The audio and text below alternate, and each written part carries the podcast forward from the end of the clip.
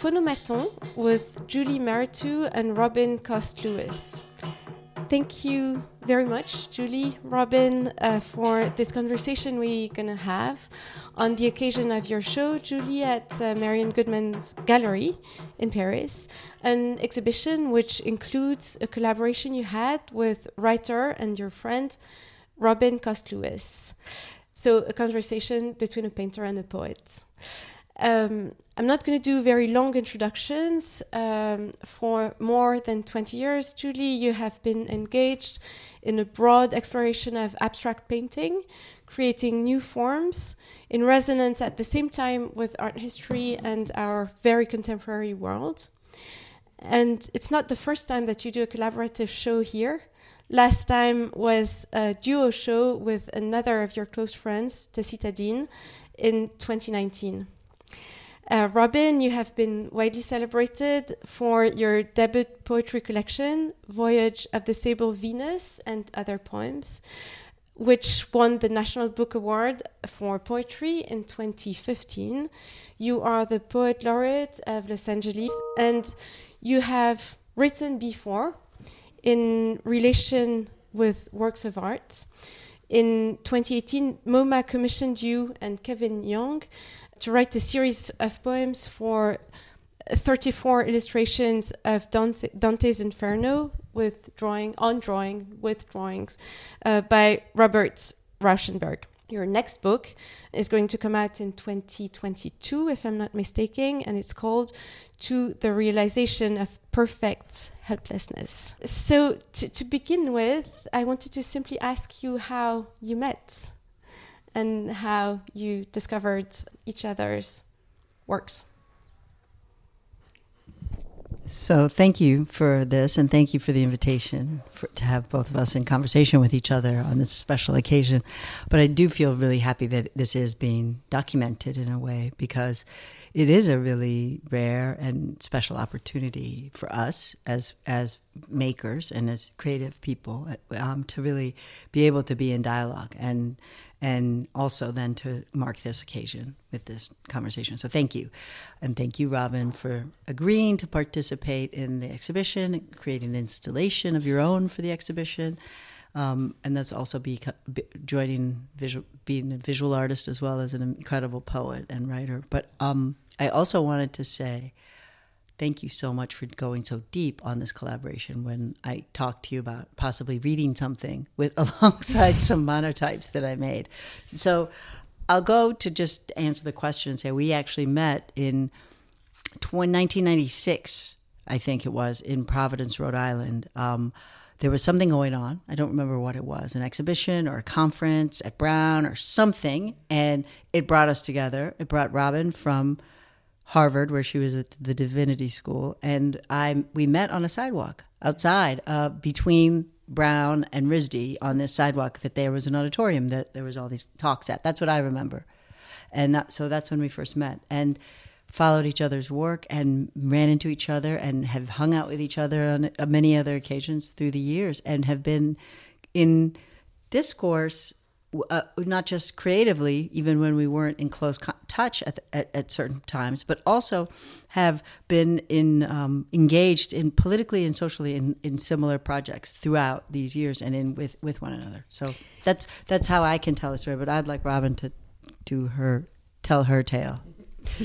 um, I'd like to also uh, echo and reverberate the thank you and the gratitude for the honor.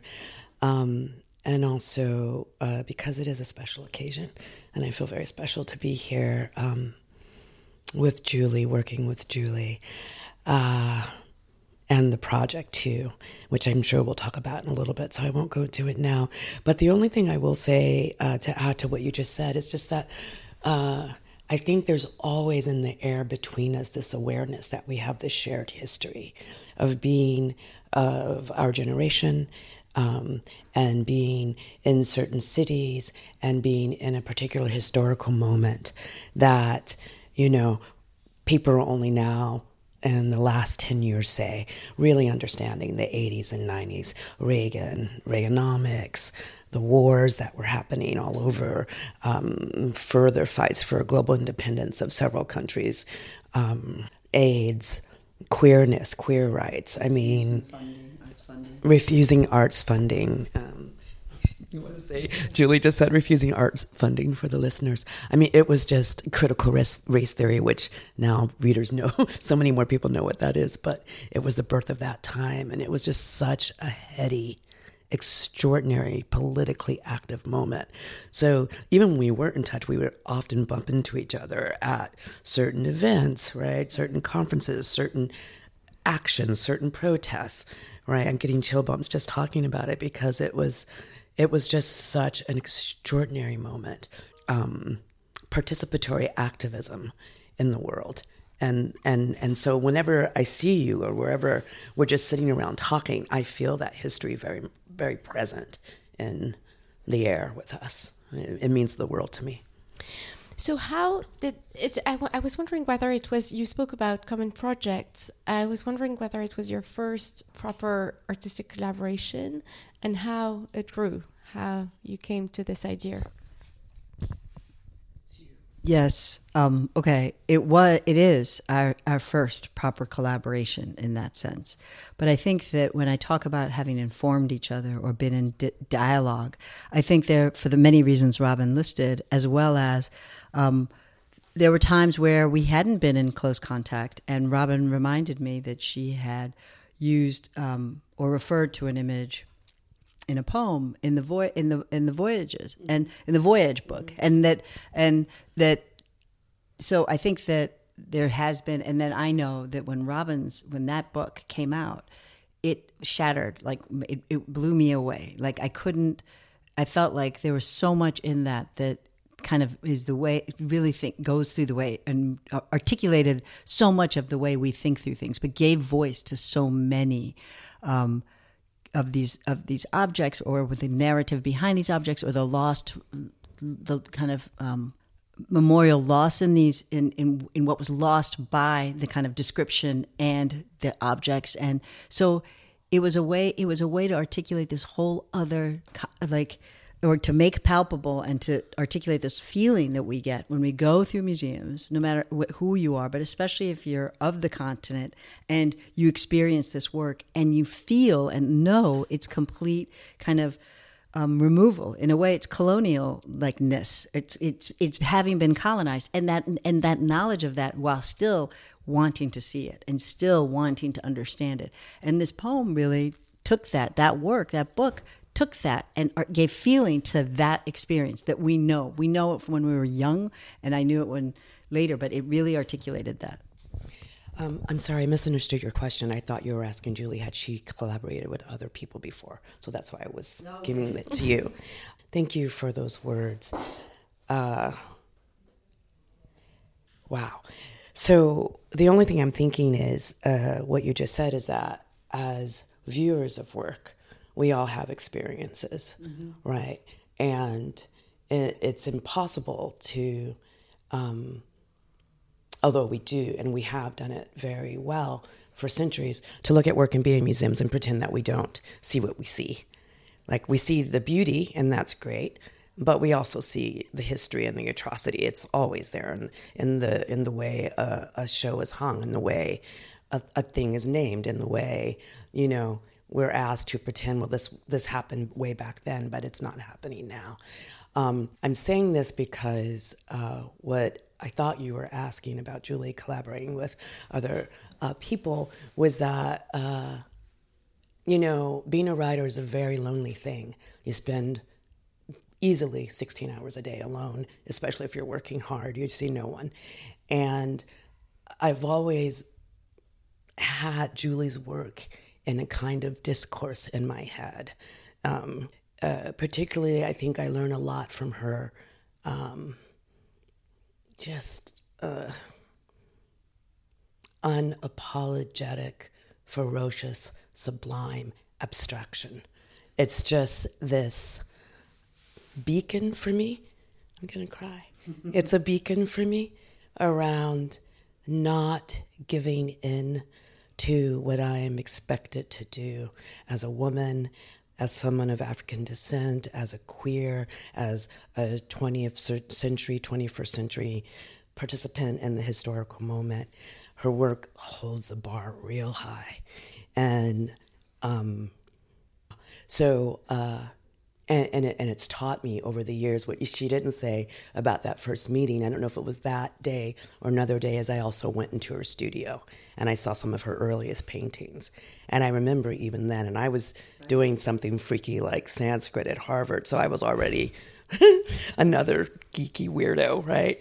Um, but I just remember looking at those paintings and and and learning something even then, like no, you absolutely, positively do not have to go on this path that you're expected to go on, even aesthetically, intellectually. And I was struggling with form even then because I hated graduate school and I couldn't figure out what was wrong.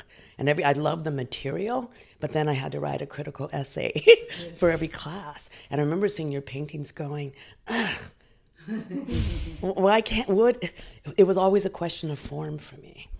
So her watching her work over the decades has just always been I mean, I think I also just steal from you in these ways, not not literally, yes.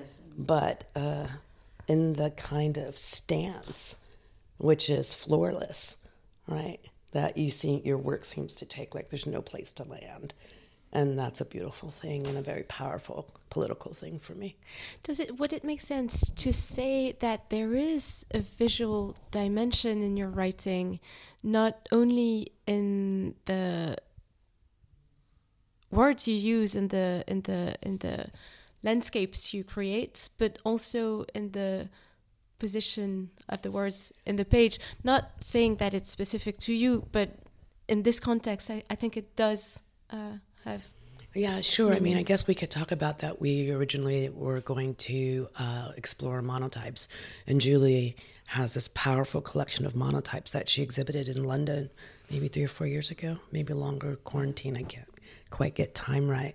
And when I saw them, I had never seen them until she sent them to me, and it just, again, took the floor out from under me. And so the thing that monotypes have in common with poetry is ink and paper and intimacy. And when I saw Julie's monotypes, what struck me the most about them is that how intimate they were. I mean, they're really, she's all there and absolutely without restraint. It feels just going for the moment. And I thought a, lot about that with regard to poetry. Um, but as far as I thank you for your observation about poets using the page visually as well. Um, we also use it in our writing. Like one of the poets whom I love, bec- uh, who's an excellent visual artist, is Sylvia Plath. So Sylvia Plath will often, and she's talked about it, put two colors together in a line just to have just to kind of get a jolt out of the reader, right? So I think about that a lot too.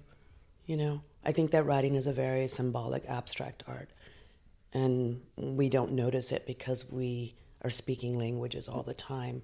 But the languages are abstraction; they're just symbols that we agree upon for our listeners, I think it would be interesting to just give an idea of what the exhibition looks like or uh, what what it what it consists in. Um, so how how did it start and how when we enter the, the the exhibition, there's a first room and then as we get downstairs, your words start uh, to um, show uh, until we come to this work of yours, Robin, which is a visual work. And uh, it's as if your paintings, Ju Julie, uh, were kind of uh, colored by the words we listened to. How, how did all that come out? How, how did you conceive it? Well, the way that you conceive of something, usually it never materializes in that way. right. to say the to say the thing at first. We've been working on this, I think, in in in close contact, and then also with with a lot of space between us over the last few years, and a lot has happened in that time. We started at the towards the beginning of pandemic, at the beginning we had a very different idea and i don't want to waste time going too deep into what that was but i think what was really interesting is that the conversation did grow out of a desire to be in a, to create something together around the monotypes and then it evolved into really being kind of a deeper deeper work about the way we both think and make and and explore and invent and imagine as artists, both of us. And I think um, the, a, a, lot. I mean, I, I'll let Robin speak about the poem, but I think just to describe the exhibition in some formal ways, the first room is like a uh, is like a beckoning. It's like a it's like a it's like a certain form of convening. The, the paintings are, have most of the paintings up there have a lot of color. The etching that is the largest work on the, in the first gallery has a lot of color, and there's this uh, particular kind of formality that works in the upstairs gallery. I think that um, and there's an echo that happens between a couple of the paintings in that gallery, but it's very much a, a, a formal um, painting and etching show. And then when you go downstairs, you really start to hear Robin's voice as you're entering, as you're going, climbing down the stairs, and you and uh, or you might come enter the room in a moment of silence. But the downstairs gallery has a has, the floor is carpeted so it already has a viscerally different experience. But then you hear robin's voice and you see again another installation of small paintings and uh, another etching which is in which is the same etching as upstairs but colored in a grayscale. And the grisaille look really changes how you experience the etching, it becomes almost like a different piece. And those paintings have a very different somber kind of dynamic to them. And I think that room is where I think of as the conversation between the two of us. It's like where our works are side by side, but the, by being side by side, the words and the paintings, it's not as if they become necessarily one thing, but they really inform one another. And I think that then you go into the final room of the exhibition, which is Robin's installation in the vault. And this is a beautiful kind of video slide piece of um, works, of photographs that are of, that are part of Robin's heritage and, and Robin's um, family, and and Robin's family's legacy. And I'll let again Robin go into the detailed description of that for for the listeners. But just that's the kind of I think, and I think the really the interesting thing is a lot of what I've been thinking about in the paintings is this double negative, this kind of double image, this this kind of aspect of reverberation or echo through this very complicated time and this vertiginous time, you know, like experiencing vertigo daily, all of us, socially, politically, and also how those kinds of how we find formal reverberations or kind of echoings of times this time to others but also within this con- context. And i think this exhibition really has a lot of that in it echoes inside the paintings formally, echoes of the two etchings, echoes of Robin and I side by side, and Robin on her own with a very with a with her own installation, and then the echoes of the monotype and the po- the ink of poem on the page, the word on one page, the you know the one take. So you have all these layers of this kind of um, interaction, but also these forms of reverberation between us and others, and time, and scale. I'll not add much to that. That was uh, pretty incredible, Julie. Thank you. Um, except to say, we were talking recently, since we've been in Paris, uh, about abstraction and figurative work. And one of the conversations we had, um, I was talking about, we were talking about how abstraction is in conversation with figuration in a very, for me, deep way, in that I feel like abstraction is about the interior of the body that is at some point represented. Um, and so Julie's uh, work, and when she approached me uh, for this collaboration, I, I thought a lot about her own personal history and the personal history of her family and the political history of her family, but also the kind of history of her work over time and the kind of um, profound impact and conversations that her work began and destroyed, which were both um, incredibly celebratory things for so many people. Um, and I wanted to just to try to write words that behaved in the same manner, but also that were an homage to Julie's oeuvre, her whole body of work, simultaneously. And, and um, okay, so then there's that. And then um, I've been working on a project for 25 years where I discovered some, a whole archive of uh, vernacular private photographs that my grandmother had under her bed a few days before her house was scheduled to be demolished after she passed away. And they date, they chronicle the whole history of photographers, beginning with daguerreotypes and going all the way through to Polaroids. And um, I knew I was too young to do anything with them. I knew I couldn't understand what I was looking at. Um, I think it. I think. I think a human life is a very complicated thing, and so to think of that, I could pick up a picture of my grandmother, say, and tell her story. That's nothing I ever believed is actually possible. I just think human beings, all human beings, are much more complex than narrative, um, or only narrative. And so I, I put the project away and began to study a great deal about the history of photography, the history of French colonialism. My family's from Louisiana, the history of Spanish colonialism, you know, et cetera, et cetera. And um, when I, and I've been working on the project for a long, long time, but I couldn't find the right, I couldn't find the right stance. And then halfway through writing this project for Julie, it just hit me one night, and I went, "Oh my God!" Like the gift of a lifetime because this work a 25 year long project is a big deal, and I hope never to do another one as long as I live. I did two graduate degrees just to understand what I was looking at. You know, I never want to do that again. I want to have fun now. Um, but that said, I was I've been not tortured, but just in a state of profound aesthetic silence, trying to find the right voice. And the moment um, I finished this long poem for Julie. I forget how it's a hundred and something pages now. Um, there was just this one particular moment where I went, "Oh my God, that's the door for this piece." And so Julie uh, had this profoundly um, powerful convening at the Whitney last summer. And so I read the poem and showed the slides, um, an excerpt from the poem I wrote for Julie.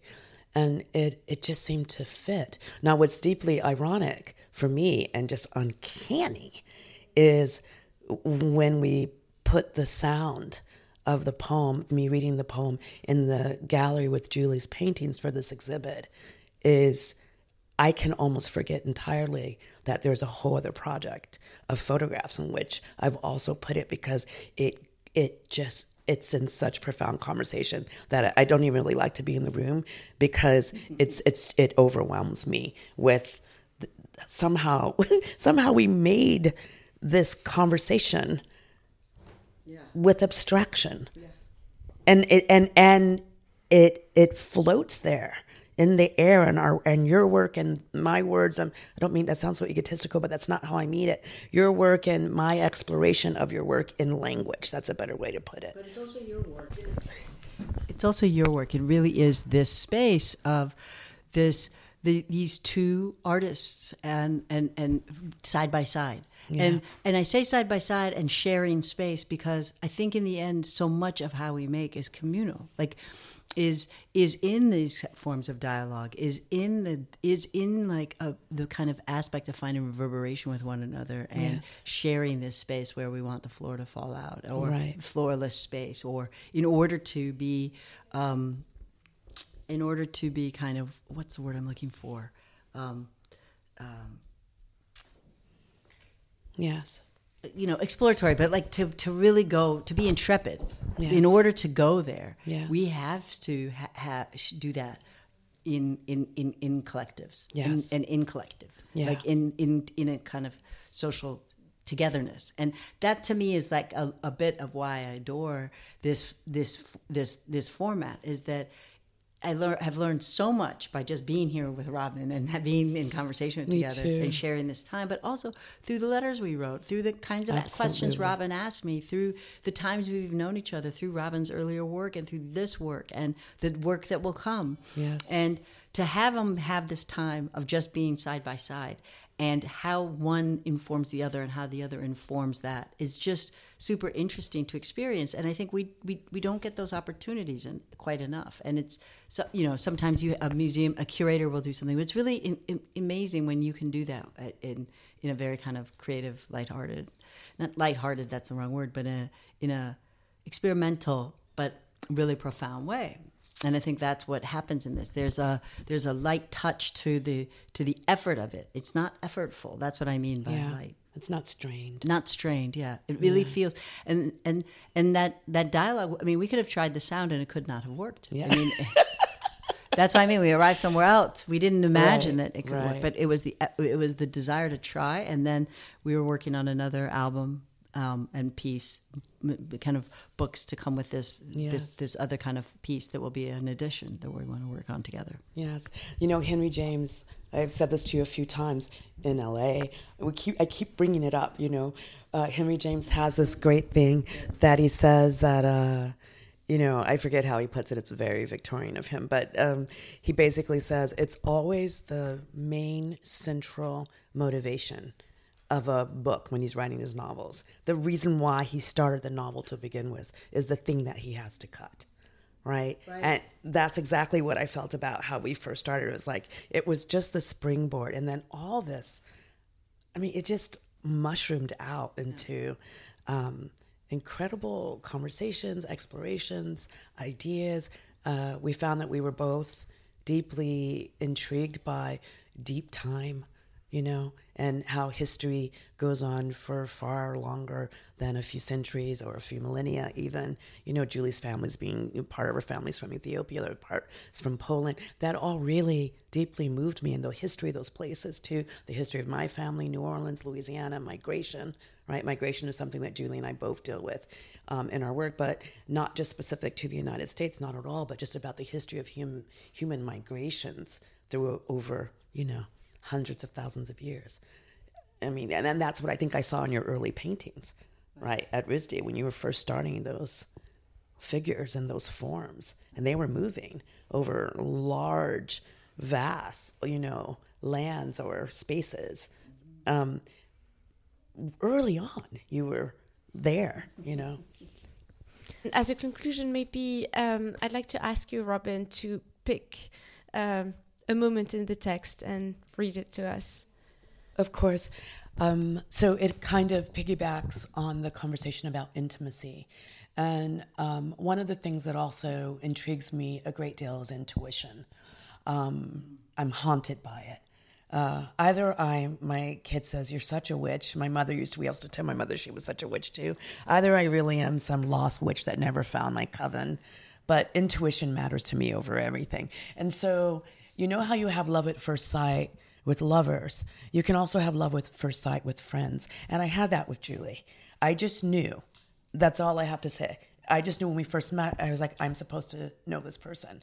And whenever I have that strong feeling, it's always true. And usually these people end up becoming some of my dearest friends. And so when um, we started this project and I started trying to um, kind of excavate, you know, what I was trying to uh, wanted to what I saw and see in Julie's work and in the years of our friendship. Um, that's some of what the second part of the poem, which is downstairs, comes from. And so I just wanted to read. Uh, there's just a, a, movement. Not all of the poem is about uh, specifically about our friendship, but these these six stanzas are. And didn't we know all this was going to happen? Didn't we feel it all those decades ago, standing together talking on the sidewalk? I remembered you then, not from the past, but from an inkling inside my body that some would later call the future. Some part of me expected you, knew you would arrive, faceless, open, hungry. And how the words felt then in our mouths all those small minded Englishes we refused to speak, all the countless blacknesses we could.